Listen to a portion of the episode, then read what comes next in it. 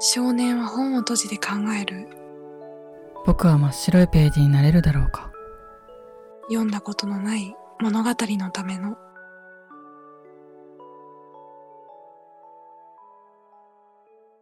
彩り。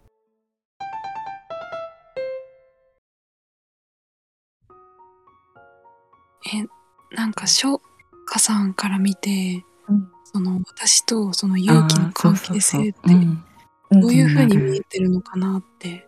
うんあのね、これね、これね、これめちゃめちゃ面白いんですよね。え、面白い。面白い。いや、気になる。えこれ言っちゃっていいのかな？いや、いい。いや、いいです、いいです。みたい。いや、あのね、うん。なんていうのかな。二人はね、うん。あの、私にとってのうん。1たす1は2じゃなくて1でしょっていうやつなんですよ。はい。わかるかな？あの、なんでって思うところって多分私は生まれる前からそういう感覚でしかいなかったから1たす1が2っていう感覚にたどり着けなかったんだと思うんですけどうん。その逆真逆のことをえっとね、地球上でいうとこの数式が1たす1イコール2っていう数式が例えば左側にあります。でそこに1枚の、まあ、鏡でも何でもいいんだけど鏡があってその反対側にある私の思っている1たす1は2じゃなく1でしょって思う世界があるんですよこっち側に。その感覚の2人が、あのゆきくんとあやなちゃんなんです。ああ。ああ。わかるかな？だからそのうん。その感覚に関して言うとあのそこそのそれにはあの例えばね地球上では男性性であったり女性性であったりとかってあるんだけどそういうことも一切関係なくって年齢とかあの国とかもう何にも関係ないんですよ。ただただそこにはそのなんていうのかな1たす1は1の世界があるだけっていうのかな。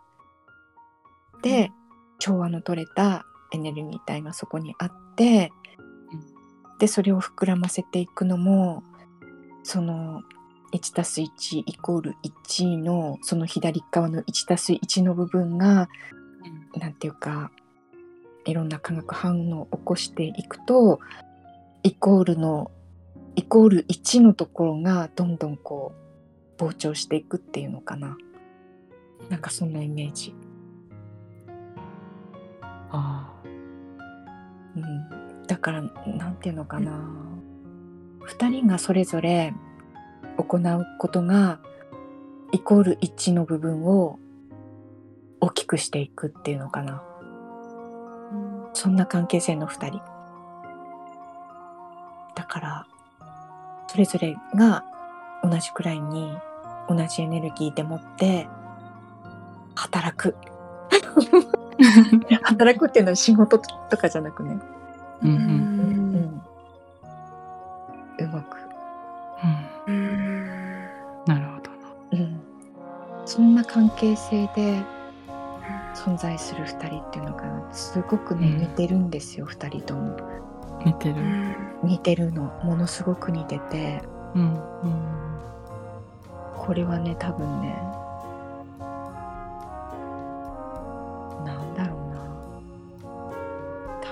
別れちゃってるけどじゃ似てるんだよ。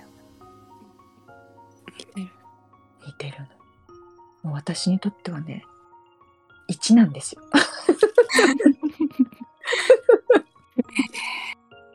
そう。だからなんなんだろうな。それぞれがうん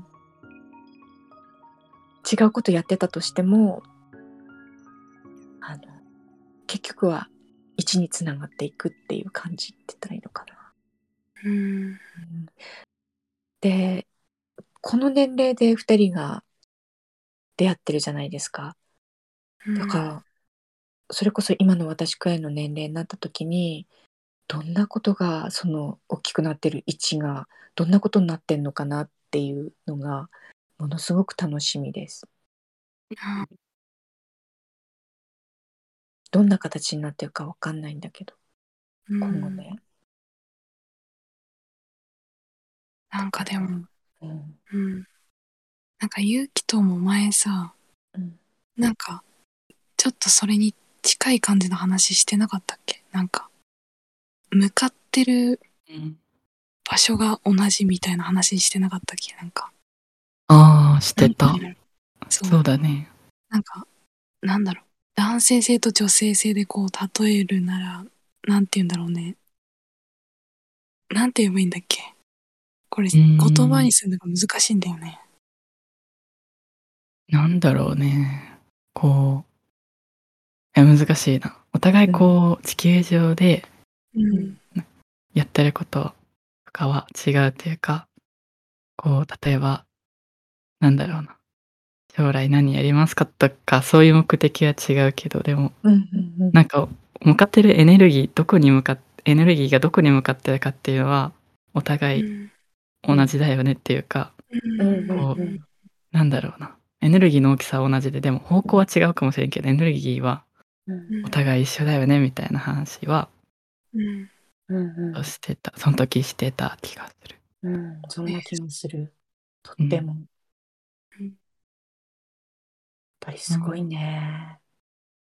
うなん、か、あの、うんゆうきくんとか、あやのちゃんたちの世代の子たちって、うん。あの、私、職業柄もそうなんだけど、あの、プライベートなところでも結構その年代の人たちとうん。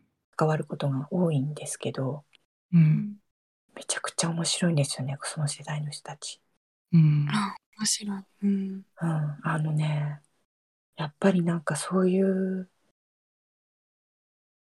そういう、なんていうのかな、そういうために地球に生まれてきてんじゃないかなって思いたくなるくらい、うん。そんな子たちがね、生まれてきてんですよね。うん。う、うんん。あの、間違いなく、私の世代の時には、ない生命体なんですよ。うん。うん。あの、いたとしてもね、探すのがすごい大変でした。うん。出会うのがうん。だからすっごい孤独なん孤独だったんですよ私ずっとずっとうん。あの孤独についてとかってね最近あちらこちらで話してるじゃないですか子育てパパさんとミキさんも話されてましたけど、うん天才と孤独についてとかって話してましたけどなんかねとてもじゃないけど私は言葉にできないぐらいの孤独をずっと抱えててうん。あのあの私の配信で一回話をしたことあるんですけどうん。あのこれ前世かって言われるとそれを確かめる何もないんですけどあの星星がなくなる話を配信の中でしたことがあるんですよ。あ、うん。うん。とあるものすごく愛に満ち溢れた星に私は住んでたんですけどあのふ人を疑うとかに憎むとかっていう感情のない生命体が住んでる星だったんですよ。うん。でそこにそれこそ闇のようなものたちが襲ってきてうん。私の住んでるその星の住人たちを殺していくんですよ。要は征服しに来てるっていう夢なんですけど、あくまで夢ですからね。で征服しに来てて、で私たちの生命体もあのすごく進化しててあの瞬間移動とかできるんですよそこにいる人たち。あの肉体は持ってるんだけどもあの姿をパッと消して別なところに瞬間移動できるっていう能力を持ってるんですよ。でそういうふうに攻めてこられて逃げることもできるんですその瞬間移動で。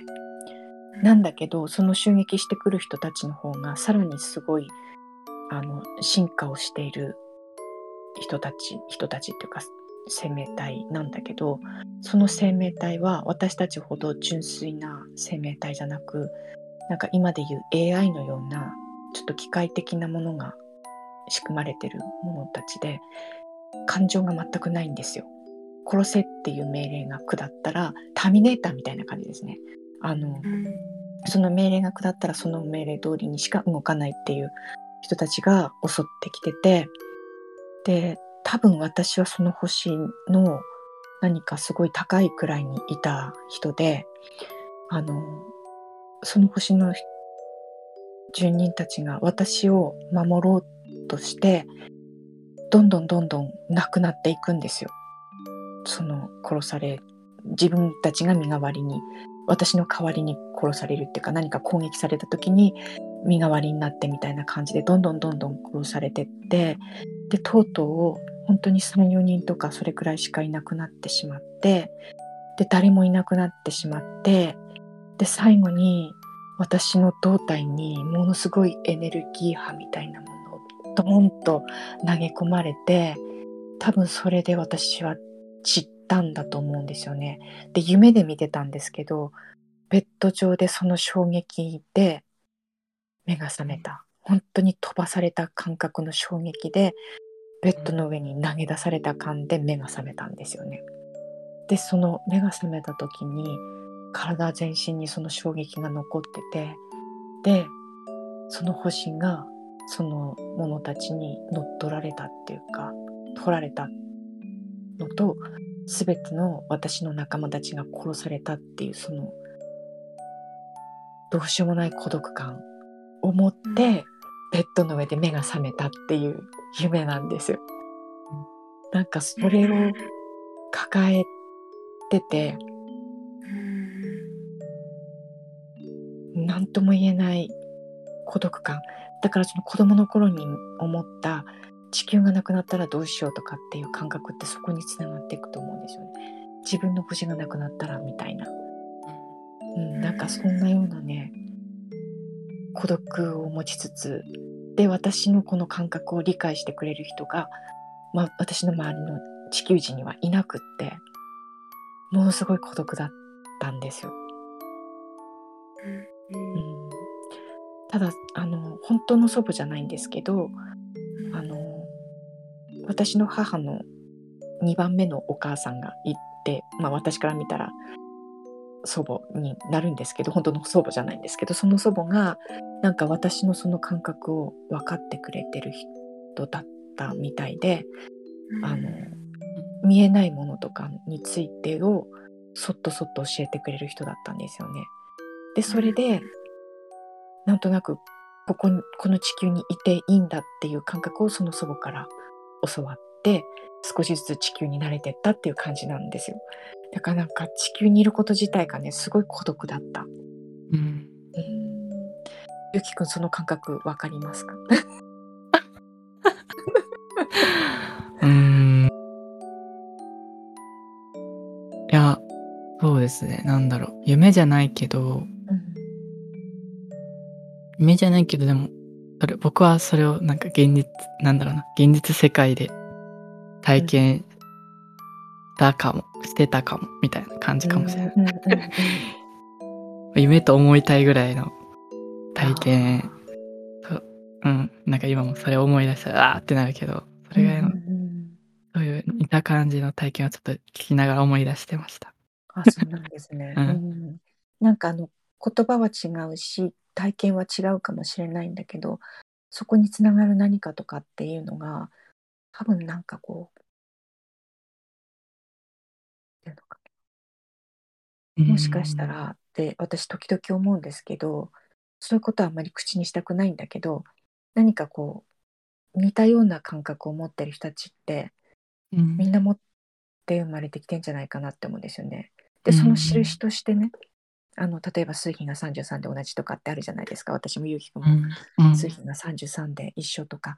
何かその目印になるようなものをお互い持ってこれだけじゃなくね例えば別なものでもいいんだけどその人たちにしかわからない何か目印を持って生まれてきてるんじゃないかなって思う時がありました。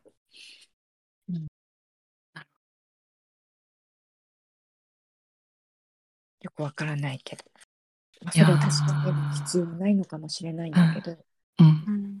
だけどそういう仲間がいるんだっていうことを感じながら自分たちがやらなきゃいけない使命みたいなこと。自分で思ってるこういうことっていうことをそれぞれやっていかなきゃいけないんじゃないかなっていうのは感じてますね。うん。うん、だから綾乃ちゃんと2人でそのね同じ方向っていうところっていうところをあの本当に形作っていってほしいなって思います。ううんんうん。うん。うん。でも孤独感ってところめっうん。わかる。なんだろうな。僕もうん。いつも思ってるのはうん。こう、まあ日本に住んでてもそうでこうなんで同じ日本人なのにとか同じ地球に住んでる人間なのになんで分かり合えないのってところとか、うんうんうんなんかずっと考えてるし、うんうん。うん、とか。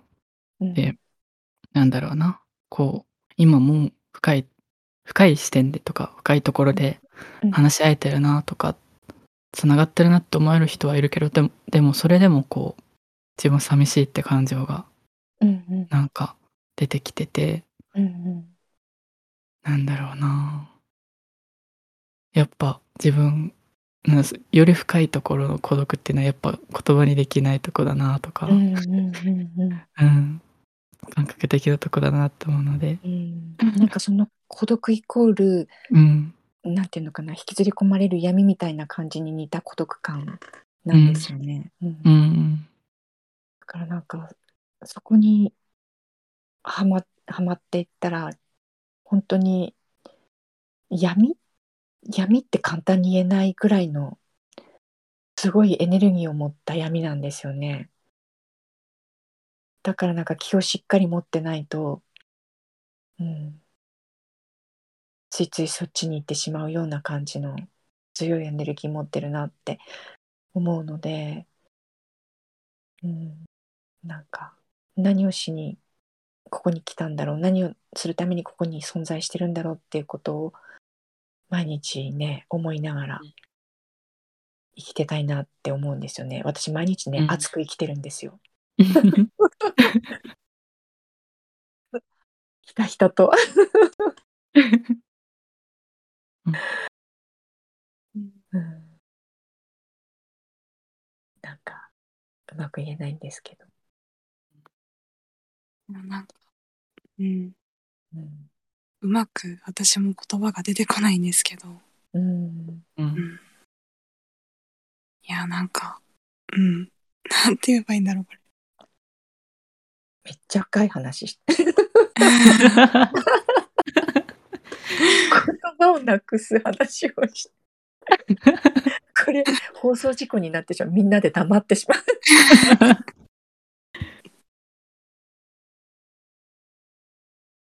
これはなんかね答えがやっぱ答えじゃないんだよななんだろうな、いやでも、今日、今日というか、うんいろんな話してきたけど、すごい、この、今言ってくれた翔歌さんの話で、うんなんか、つなが、つながったというか、うんうん、なんかそんな感覚は持ってます。なんて言ったらいいんだろう。うん。うん。なんだろういや、いろうんなことをしたり言ったりやったりしてるんだけどうん。トドのつまりは私も一点しかないんですよ。あの仕事もうん私は 6, 6個ぐらい変わってるんですけどうん。全てがね全く違う職種なんだけどでもね私の中では同じライン上にあるんですよ。うん。業務も全く違うしうん。あの肉体的に受ける感覚も違う。そこの職場で考える思考も違う。環境も違うっていう中にもありながら一点私の中でつながってるものがあってとか。職業上ではそういうことなんだけどうん。一方で内面的な仕事を全部取っ払って例えば、うん、と女性であるとかっていうこととか母親であるっていうこと妻であるとかって全てをとってもとっても私の中で変わらない一点ってあるんですよね。なんかそこを軸にうん生き続けてるっていう感覚がうんあるんですよ。うんあーがそれ多分2人にも通じてるんじゃないかなって。うんうん多分何何から何まで取っ払ったとしてもうんその一点は2人ともあるんじゃないかなって思うんですけど。ううんんうんわかりますうんなんか、うん、その、なんだろう。自分が置かれてる場によって、うんなんだろう。なんて言ったらいいんだろうな。演演じるって言い方はおかしいんですけど、うんうんいろんな自分がいるんですけど、うん。結局は自分でしかないというか、なんて言ったらいいんだろそうそう。うん。う。うん。うん。なんか、そういう感覚はうん。あります。うん。うん。なんか演じる場面はいろいろあると思うんですよね。例えばうん。成長段階でいうと赤ちゃんを演じている時とか幼稚園児を演じている時みたいな、私あのスタイフのプロフィール欄で劇場地球役名人間みたいな感じで書いてますけど、あれまさにあのふざけて書いてるんじゃなくてその中で演じてるっていうか人間いろんな形の人間を演じててそのその場その場、まあ、年齢とかも含まれるのかもしれないんだけどその場その場の人間を演じて地球上にいるっていうような感覚うん。で生きてるような生き続けてるような気がするんですよね。うん。うん、だからなんかそれこそこの間ねハンさんとコラボをした時にハンさんが外側ののベロンを剥がしてみたいな、あそのベロンを剥がした核の部分、ーうん。うん、うん。をうん。あのそこがすごく大事な部分だから、うんうん、なんかね化学反応を起こしつつもっとねその部分を大きく育てていってほしいなって思いますね。あのそのなんていうのかな居場所を作るって言ってるじゃないですか。そこに集まってくるいろいろなものとそのいろんな反応を起こして、うん、なんていうか今までにない地球の場を作ってもらいたいなって思うんですよね。ううん。ん。うん。もちろん。うん。うん。それをすごく望みます。うん。で私がねなんで英語をやななんていうのかな学びたいかって思ったかっていうと、一応世界の共通言語みたいになってるじゃないですか。英語が話せさえすればとりあえず多くの国の人たちとある程度の意思疎通ができると思うんですよ。まあ、話さなくても伝わるものはあるんだけども、より思ってることを伝えるためには言葉っていうものをちょっと伝わなきゃいけない時とかってあると思うんですね。うんで日本語でもうまく伝えられないことなんだけどもでもできる限り自分の思いっていうものを出会えた人には伝えたいって思う思ったんですね。うんだから最低限共通言語になってる言語をある程度自分の言いたいことを伝えられるだけの能力をつけてたいなと思って、うんまあ、今の仕事はそこにつながってるんですけどね。うん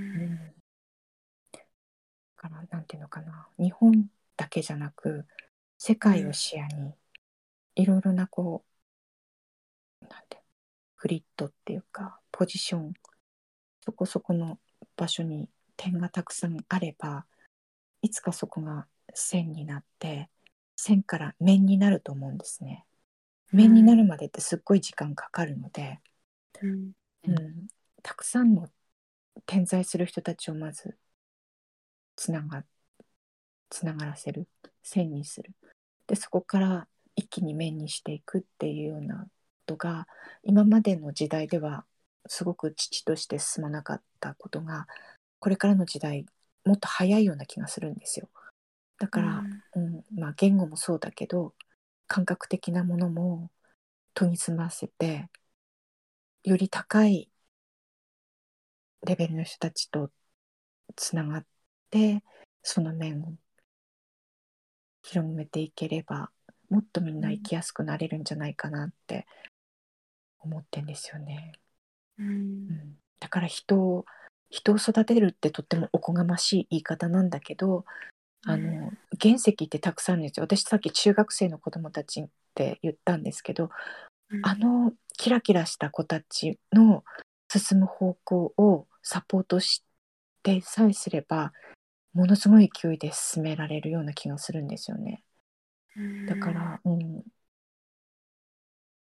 もちろんご家庭の皆さんにそれを何はさておき子供たちに目をかけてほしいなって思うんですけどそれができないんだったらその場集まれるその場っていうものが必要だなって、うん、うんものすごく思います。うんうんすごい深いし素敵な お話というか、う んなんかもう本当に言葉が出てこないんですけど、うん、いやなんかそうもう多分結構1時間以上話して話してますよね。ねえこれなんか一回じゃ終わらないしあの配信できないところもある まあでもそれはそれでね私2人と話ができたからうん。うん。あの配信するしないはあの全部お二人に負け任せるので、うい。ん。あの良きにしてくださいこの今日のお話は。うん。はい。うん。うん、いやなんかでも自分のこれからどうしていきたいかっていうのもうん前よりもなんかちょっと明確になった気もするし、うん、なんか勇気が考えてることもうん。聞けたし。うん。なんかそこからこう翔歌さんがなんて言うんだろうな。今まで抱えてきたものとか今考えてるもの、うん。でそれを次の世代にどう伝えていきたいのかとかなんか。うんうん。いろんな話が。うんうんそうね。うん。う ん詰まってたのでなんか。うん。すごく考えさせられたしなんかうん。うん。すごく聞けてよかったなって今思ってます。うん。よかった。よかった。うん。あなんか嬉しいな、私も良かったなと思ってるので。うん。やった。うんなんかなんだろう。直接話をしてそこに生まれるものってあるじゃないですか。やっぱり感覚っていうか、うん。広がるものも全然違うし、うんうんでこういう感覚をも持てる場があるってすごく大事なことだと思うので、このつながりさうえん。広まっていくことができれば、ううん。ん本当になんか素敵な世界しかないような気がするんですよ。うん。うん。うん。今本当ですね。ううん。んうん。とまた黙ってしまう。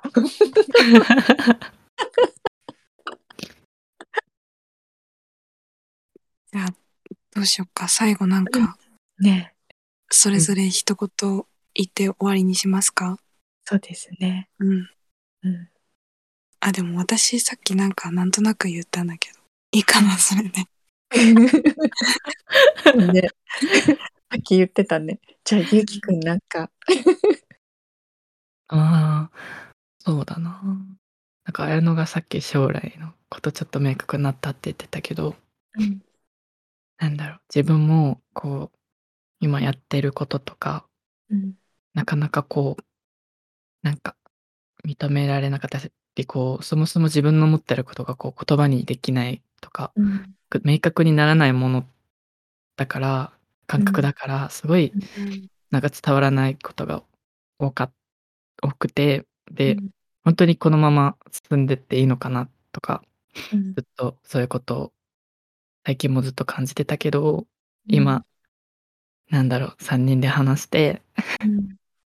なんかこのまま進んでいいんだってこう、すごい勇気をもらえたなってああ、そうです思った。かな。あ、うん嬉しいな。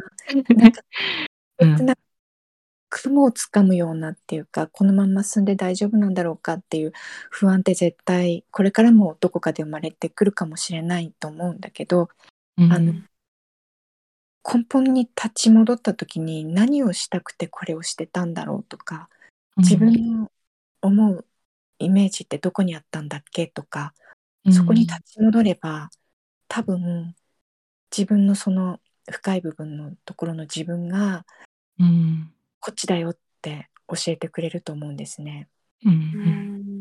私が途中で例えば自殺とかしないでね生きてこれたのは深いところの自分を信じてたところがあるんですよ。うん。あの、うん私を信じてれば絶対大丈夫って思う何かがあってで見えないんだけどなんかいつも未来の私がそこにいてくれる感じがずっとあったんですようん不思議なことにちっちゃい時から未来の私が私を守ってくれてるっていうような感覚があってだから私今未来の私なんですけどあの過去の私に向かって「大丈夫だよ」っていう言葉をね今投げかけてるんですよ実は。あなたの将来は絶対大丈夫だからっていうことを私は過去の自分に投げかけて声をかけてるんですけどうんなんか深い自分とつながるってこれ以上ないくらいのすごい強いものだっていうのを今この年になってすごく感じるんですけどこれから2人ともね道に迷う時って絶対的にあると思うんですけどうん。あの深い自分を心の底から信頼しててほしいなってそれだけは思います。あの私の体験談から、ううんん。うん。ここさえ見失わなければあの絶対大丈夫なような気がします。うんで今2人がやりたいって漠然と思ってることが将来どんな風に展開していくかわからないけどでもそれは間違いじゃないっていうなんか確信みたいなのは私はすごく持ってるのでなんかやっててほしいなって思います。うんそこに私もいたいです。いてください。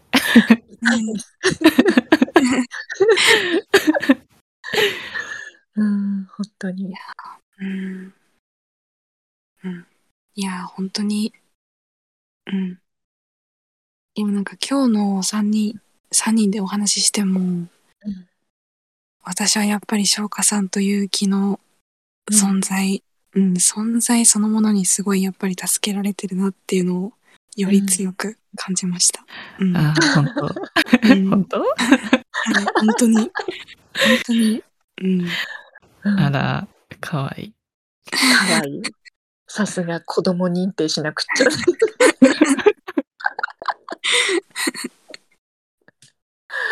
うん、でもなんかそんな感じで進んでて大丈夫だと思います。うん。あありがとうございます。全然大丈夫。もしこけたとしてもうん。大したことない。うん。うん。うんあの私私の年齢は言ってないけど私めちゃくちゃチャレンジャーなんですよ。うん。うんうんあのなんていうのかなその年齢じゃ遅すぎでしょっっていうことって絶対ないと思うんですよね。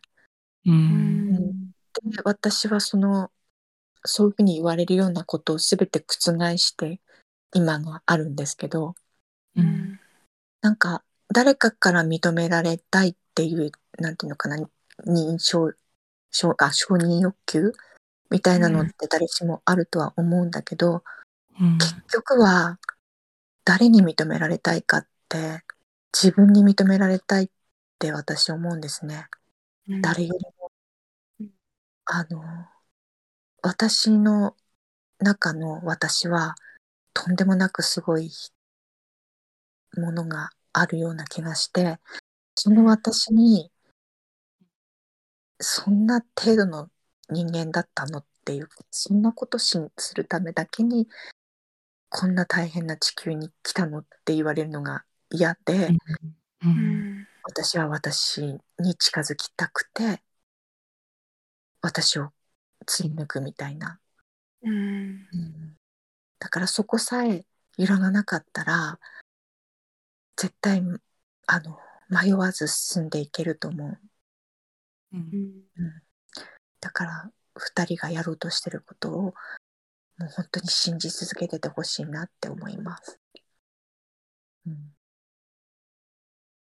それぞれのうん。ないところの自分がそれを知ってると思います。うんうん。いやなんか自分が自分に近づきたいっていう感覚はすごいわかるなと思いながら、うん。うん。うん。聞いてました。いやうん。うん。なんかもう本当にありがとうございますっていう言葉しか出てきません。ありがとうございます。うん。いや、なんかでも、うん、本当に今日こういう時間、空間うんが、うん、作れて、こうやって話せて本当に良かったなって、うん、思ってます。素敵な時代ね。こんなことができるなんて、いやー、本当に。うん。ね。うん、私しまよってなんか入れなくてわらわらしてたけど。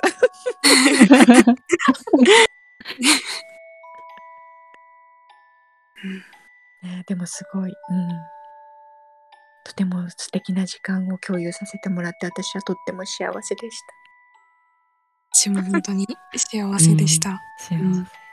うん。なんか、まだまだ余韻が残る中ではありますが、たはいかなり結構時間も経ってきたので、はいこの辺で終わりにしようかなというふうに思ってます。はいはい。今回は翔歌さん、ラブホーワンの翔歌さんに、あの、来ていただきました。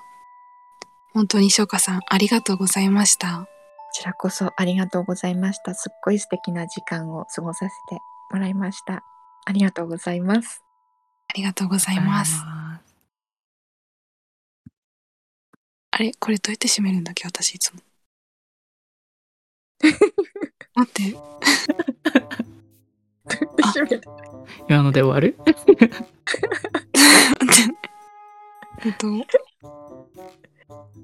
日も配信を聞いてくださりありがとうございましそうそうた。みたいな感じだね。そうそれそれ今日も配信を聞いてくださった方、ありがとうございました。ではまたあそうか。ごめんごめんごめん。ごめんごめんごめんごめん。ごめん言わんかったよかった。もう一回、えもう一回やりましょう。もうんえ、ゆうきも言ってね。じゃあ。はい、わかりました。はい。と今日も最後まで聞いてくださった方、ありがとうございました。ありがとうございました。ではまた。